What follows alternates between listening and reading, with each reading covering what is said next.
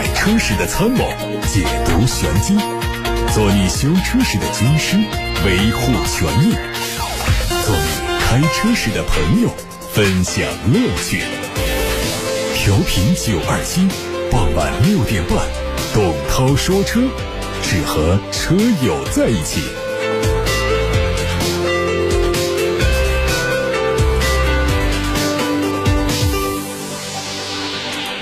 欢迎大家在下班路上听董涛说车，我是董涛。有选车用车问题的发到直播间八六八六热线电话打通留言。董涛说车和董涛说车 Pro 这两个微信公众号也是在首页点发消息、文字留言、看新闻。酒驾最新检验标准发布了，会在二零二四年的三月一号起开始实施。新国标把饮酒驾驶的上限从一百毫升。五十毫克降低到了二十毫克，也就是说，只要血液中乙醇含量超过了每一百毫升二十毫克的标准，就属于违法行为。血液中乙醇含量大于或等于八十毫克呢，认定为醉驾，属于犯罪行为。新检验标准把血液和尿液中乙醇的检测方法分成两种，分别是气象色谱法和电化学传感器法。旧国标只规定了。气象色谱法作为实验室检测方法，而没有规定现场检测方法。新检验标准把血液中乙醇含量和呼吸中乙醇含量之间的换算系数从两千一调整为两千三。这个数据基于最新的科学研究和统计数据，更符合中国人的体质和代谢特点。上汽大众官方推出限时优惠政策，即日起到十二月三十一号，部分车型最高综合优惠五万八，买途昂最高综合优惠有五万八，帕萨特有四万。途岳三万八，二零二四款朗逸三万，途观 L 十六点九九万元起。临近年底，越来越多的车企开始降价抢夺市场，尽可能完成年度目标。包括比亚迪、长安、领跑、极越、吉利、哪吒、智己、神龙、一汽丰田等超过十个汽车品牌推出了降价促销的厂家政策，涉及车型以新能源为主。预热很久的蓝图追光 PHEV 终于上市开卖，价格分别是二十五万二千八和二十七万七千八，售价三十五万八千八的 CO 礼宾限定版明年才会亮相。插混版相比纯电版的差异主要体现在车头车尾，因为加进了发动机，前脸是常规造型的格栅，内部是点阵装饰，车尾在尾灯中间增加了类似刹车灯的设计，呈现出蓝图 logo 的造型，同时还配备了更加激进的后包围，强调运动感。内饰延续了纯电。版的布局用全新的车机，用上了高通骁龙的八幺五五芯片，动力是由一点五 T 发动机和前后双电机组成的插混系统，CLTC 工况下的纯电续航里程两百六十二，并且配备带魔毯功能的 CDC 和空气悬架。蔚来发布了二零二三年第三季财报，三季度净亏损四十五亿多，比去年同期扩大了百分之十以上。好消息是，较今年二季度的六十多亿的亏损额是有收窄。有机构统计了蔚来从二零一八年到二零二三年上半年的亏损，这五年半时间总共他们亏了七百六十多个亿啊！如果再加上今年第三季度的亏损呢，就已经超过了八百亿。这其中今年上半年的净亏损就已经破百亿，比二零二二年上半年的四十五亿亏损翻了一一番还多。李斌表示，接下来未来会坚持三个高优先级，也就是关键技术的长期投入、销售和服务网络，以及确保三个品牌九款产品如期上市。十二月二十三号的。未来活动上呢，发布了一款旗舰车型，是技术创新的旗舰。自制电池项目虽然还会继续研发电芯，但是生产会委托给第三方。对于新品牌，第一辆车已经完成了样车试制。对于智能驾驶，目前已经具备一百多个城市先锋用户开放测试能力。接下来会逐步邀请用户使用。新能源汽车赛道即将迎来踢馆声。之前，小米 SU7 现身浙江国际赛车场，开启赛道专项内测。据说，小米汽车可能会在本月底召开第一场新闻发布会。发布会的地点呢，大概率在北京总部。预计会围绕品牌和新车的详细信息展开介绍，包括技术平台、外观内饰、销售服务体系等，并可能开启预售。从尺寸上说啊，小米 SU7 将会和蔚来 ET7、阿维塔十二还有智界 S7 等车型构成竞争关系。它的尺寸符合这个。级别的平均水平，用的是小米的澎湃 OS，相信用户会感受到全新的体验。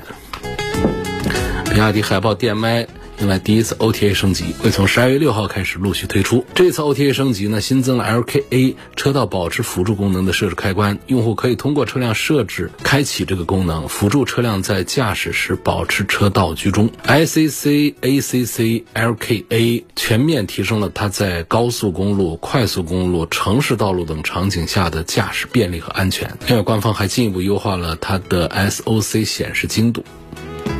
阿维塔官方宣布，今年八月二十四号之前下定的那些阿维塔幺幺的老车主，可以免费享受改进前排主副驾、加长舒适性座椅的权益。这次的改进点是对座椅进行加长，对。靠垫靠背的舒适性进行整体调整，在这个过程中将会对车辆做必要的拆装。改装后的座椅不支持免费还原，更换前排主副驾驶座椅的总成服务将从二零二四年元月份开始，按用户报名的顺序陆续。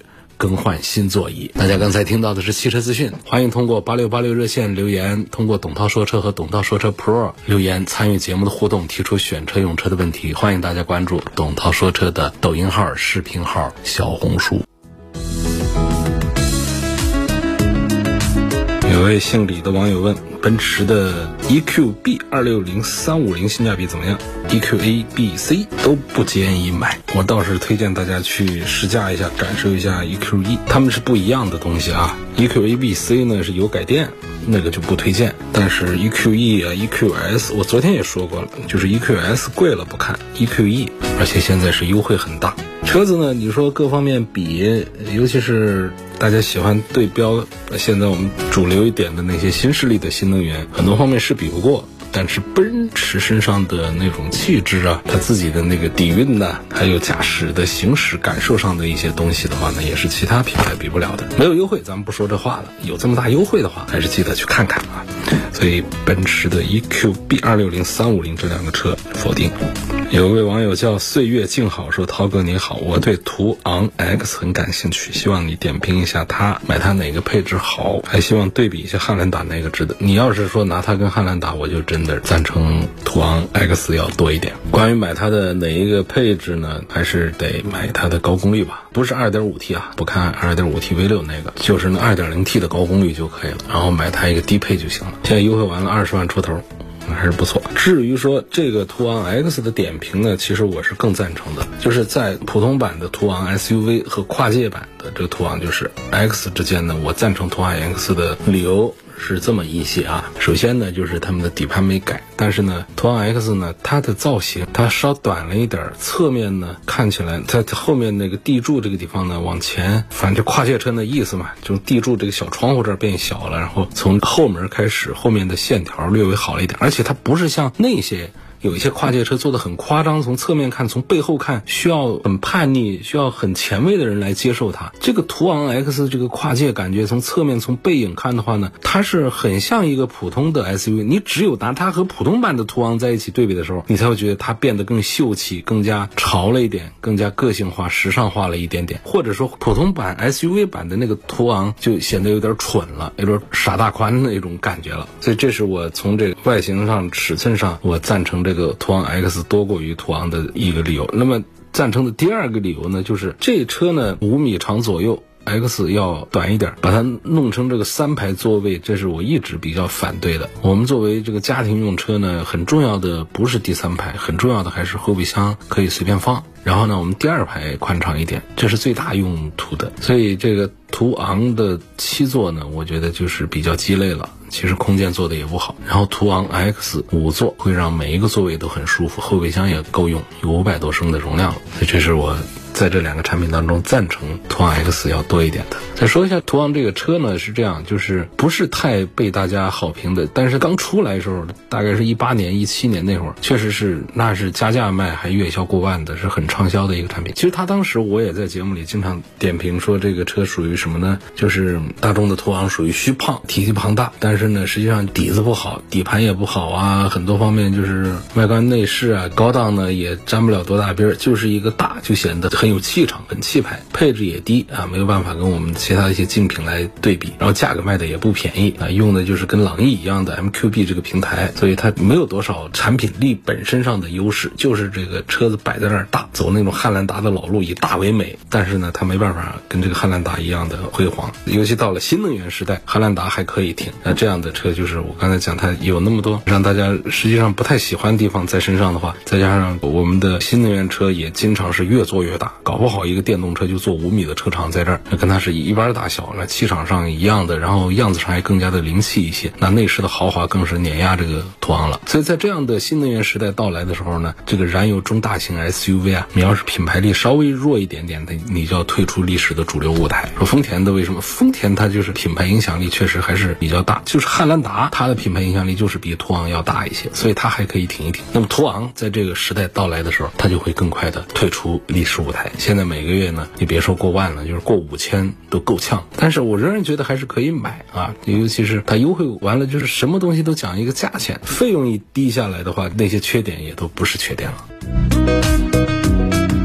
有位姓冷的网友说：“涛哥好，本田的 XRV 三万六千公里，上次保养的时候啊，四 S 店说要换变速箱油、清洗节气门，低速有点顿挫，有没有必要？你现在三万六千公里，上次保养那还不到三万六千公里，才三万公里是吧？不到三万公里，那会儿就让你换变速箱油啊，这个四 S 店也是太着急了。CVT 变速箱是要换油，但是也不至于三万公里不到就要换的，是变速箱出了什么问题故障的话，那该修修。换 CVT 变速箱油呢？”起码得过个四万公里再讨论呢，你到个八万公里再换也行啊，四到八万公里之间换 CVT 变速箱油都行，所以我认为这个早了一点。关于这个低速的一点顿挫，清洗一下积碳，这倒是有可能把它弄好。所以清洗节气门这个事儿呢，如果低速有顿挫的话呢，可以去做一做。但是这个换变速箱油。这项开销又不小，我认为你这三万多公里就现在先可以不考虑，那大大方方开个五六万公里、七八万公里之后再看换变速箱油的事儿。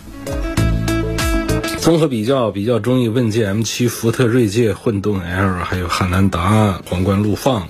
这四款车价格差不多，问该怎么选？跟福特的锐界、汉兰达，还有这个皇冠的陆放在一块儿，问界 M7 呢？虽然说样子上啊，它没有设计的特别的前卫，但是整体上还是不像一个时代的产物。所以到了内饰上的一些用料上的一些设计啊，再就是从整个的智能化的一个理念和软件这方面的体验，还有整个的它的增程式的这一套动力系统啊，再加上它整个的这个营销体系和品牌形象打造。早就感觉问界 M7 是更新时代的东西啊，相对讲呢，锐界、汉兰达和陆放呢，应该是更老一辈儿的产品。如果在价格差不多的情况下，其实我会赞成问界 M7 更多一点。有个网友希望我聊一聊蓝电 E 五这个车，这又是个新车新品牌，其实上市已经有大半年了啊，上半年上的，赛力斯的。三零四一说呢，大家会和华为啊和一些企业联系起来。那现在也推了自己的新品牌，推了自己的车型，价格是真便宜啊！本身定价就只有十五万左右，然后现在还有优惠。但是这个车还是不推荐买啊，销量太差。这个车呢，你要相信它本身的这个产品力方面其实就不强大。它跟其他产品在合作的时候，这就成为其他合作的那些车企的产品的一个短板。然后在别的地方再补足，软件补足啊，品牌补足啊，设计形象方面来做一些补足，然后自己。做一个呢，等于说就是本身也还是那样一个车啊，品牌也弱下去了，其他各方面也都掉下去了之后，这车还怎么卖？所以不是说在中国市场上现在不缺便宜的车啊，便宜的车一个比一个便宜，所以这光拿一个价格优势出来，而且是一个新品牌，这各方面又不突出的情况下，想打赢目前这么卷的这个战斗的话，那是很困难的。所以估计这个车应该不好卖，反正一个月只卖几百台的车都是面临停下来的危险。而且其实月销几百台的车呢，不止这一个，多的是。仍然有一些我们在推荐什么呢？就首先它背后的这个大厂大品牌给我们捡个便宜买那些打折车、优惠车的理由。而如果你没有这么一个背景在的话，我这些便宜车拿到手上，我这风险就比较大了。所以我在节目里我也是推荐的时候会比较谨慎。蓝电有啊。希望评价一下现在的十一代雅阁以降价换销量的这个情况，被迫的了，没办法了。本田的这个雅阁刚出来的时候，就是上半年还是能够搞个一两万台，后来在第三季度的时候就不行，然后后面就是把这个价格的这个事儿拿出来以价换量。销量止跌回升，优惠的幅度呢就是四万起步吧，本身就十几万的定价起步，然后再优惠个四万起步，可以想象就是十万出头的全新一代的雅阁，那确实当然可以把以价换量，可以把量做起来。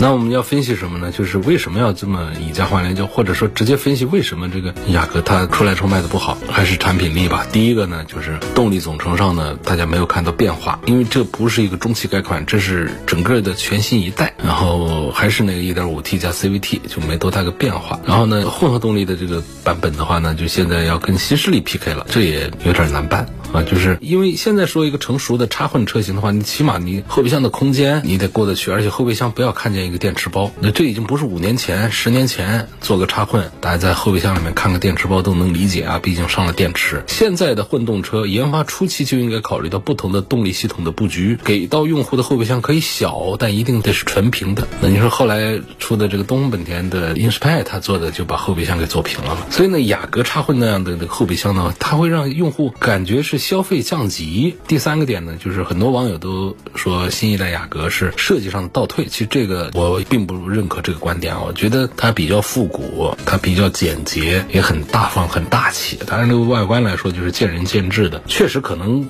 跟当下年轻用户的需求不大匹配。可能上了岁数的七零后啊，这样来看的话还是可以的。就不管怎样说，雅阁以价换量，就说明中国市场啊竞争太激烈了，要拿出真本事。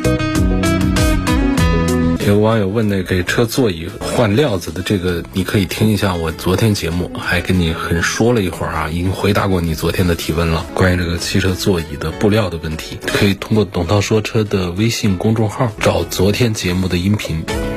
在这也提醒大家关注董涛说车的抖音号啊。下一个朋友问我说，评价一下别克的世纪，确实是 G L 八呢是很受欢迎，然后推出一个里里外外。更高档的这种感觉的一个世纪版本，我觉得在五六十万的这个预算当中选它，反正不会错，比较正确的一个事儿。但是呢，确实现在还有一个问题，就是这个价位我们出了很多的狠货，新势力、新能源的，要比产品力是不输给它，也要比气场、形象，包括品牌的调性都还是做的很不错的。就是也很尴尬吧，就是。纯讲产品力的话，其实世纪现在也是，因为它就是 G L 八嘛，有点落后了。在我们这个现在这个新势力的这个大潮面前的话，我们的合资品牌都面临同样的一个问题，就本身的产品力并不弱，都很强，成绩还都很可以。但是呢，就是受到冲击，搞得量起不来，价也起不来，大家日子都过得很煎熬。总体上，我仍然是推荐在五十万左右买这个豪华的 MPV 的话，世纪是一款性价比之选。二零二二款的日产天籁怎么样？二十七岁男性用车不考虑啊！二十七岁小伙子买一个带活力的车好不好？性能上没活力，样子上有点活力也可以。这二零二二款的日产天籁怎么适合一个二十多岁的小伙子用车呢？不推荐。南山这个车怎么样？这是长城家的一个车，其实现在的形势不大好，嗯，因为整个长城呢，它在这个品牌的营销方面呢是遭遇了阻击的。那么大家如果是汽车的爱好者，最近会看到天南地北的这种打仗啊，就是车企之间的打仗啊，搞得就很厉害。主要还是因为卷，然后卷到后来呢，就有一些没有底线的一些事儿，在这当中大家都相互受伤。所以魏牌的。产品呢，就是我们要接触它的话，还是觉得不错，但是在市场上呢，能见度是比较低。我们还是推荐大家看一看这个车，或者说试驾一下呀，考虑一下吧。不知道咋说啊，实际上就是从长城家的这个魏牌的一系列的产品来说啊，我其实还是为它点赞的。比方说它那个 MPV 高山，看我抖音号的都知道，我试驾过后，其实对它是赞不绝口的，觉得是挺棒的一个产品。现在在市场上也是看到的比较少。这个魏牌蓝。山呢，就是长城家的这一套插混动力呢，其实做的也还不差，尤其是它的纯电续航做的是真的很漂亮。CLTC 不说，就 WLTC 的话，也可以做到一百五、一百八的续航。CLTC 直接是说到了两百的续航。但是那个水分就更大了。WRTC 要实在一点，不到两百的这个续航，一个三十万的一个插混中大型的 SUV 做的还那么的豪华，然后它的纯电部分可以在城市里面日常的就当个电车来用，提速只要四秒多钟的时间。我就说这些数据说完是不是都很心动？但是就是在这个品牌营销上还是遭到了一些阻击，导致一时半会儿这个车可能旺销火爆不起来。这时候我们也是跟着在这个推荐指数上呢，就也要降低一点，就要提醒大家注意这样样子的。好吧，我们差不多今天就到这儿，感谢大家收听和参与每天晚上六点半到七点半直播的董涛说车。还有话题问题呢，可以明天再问，或者通过董涛说车的全媒体平台收听往期节目的重播音频。